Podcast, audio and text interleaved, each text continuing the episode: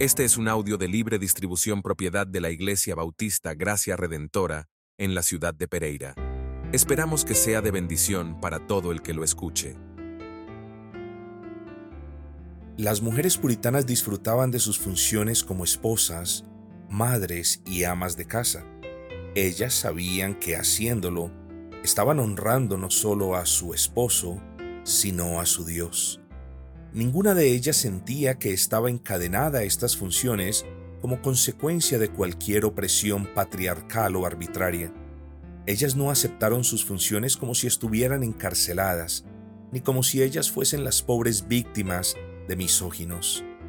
Contrariamente a lo que muchos eruditos liberales y posmodernistas están argumentando, la mayoría de las mujeres puritanas estaban contentas cumpliendo aquello que conocemos como los papeles tradicionales o roles dentro del contexto hogareño.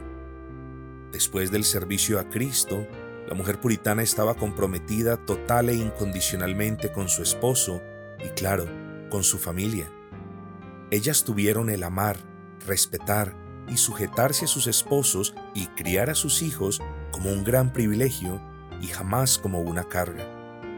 Pero el esposo de este tipo de mujeres piadosas era atento, sereno, cordial para con ellas, siempre prestos a no herirlas con sus palabras, diligentes en su protección para con ellas, pacientes, proveyendo sus necesidades y cuidadosos de no deshonrar a su Dios, propiciándole a aquella vasija frágil ninguna suerte de maltrato. A menudo los hombres hablamos, hablamos y hablamos hasta el cansancio de la sujeción de nuestras esposas a nosotros, pero la pregunta es, ¿estamos nosotros dando ejemplo de sujeción a Cristo? Antes de demandar respeto, ¿las estamos respetando a ellas primero? ¿Las amamos como Cristo ama a su iglesia? ¿Les tenemos paciencia como el Señor nos tiene paciencia a nosotros? ¿Las tratamos como nos ordena la Escritura? Somos llamados a ser consecuentes, debemos ser consecuentes y tenemos que ser consecuentes en todo lo relacionado al trato con nuestras esposas.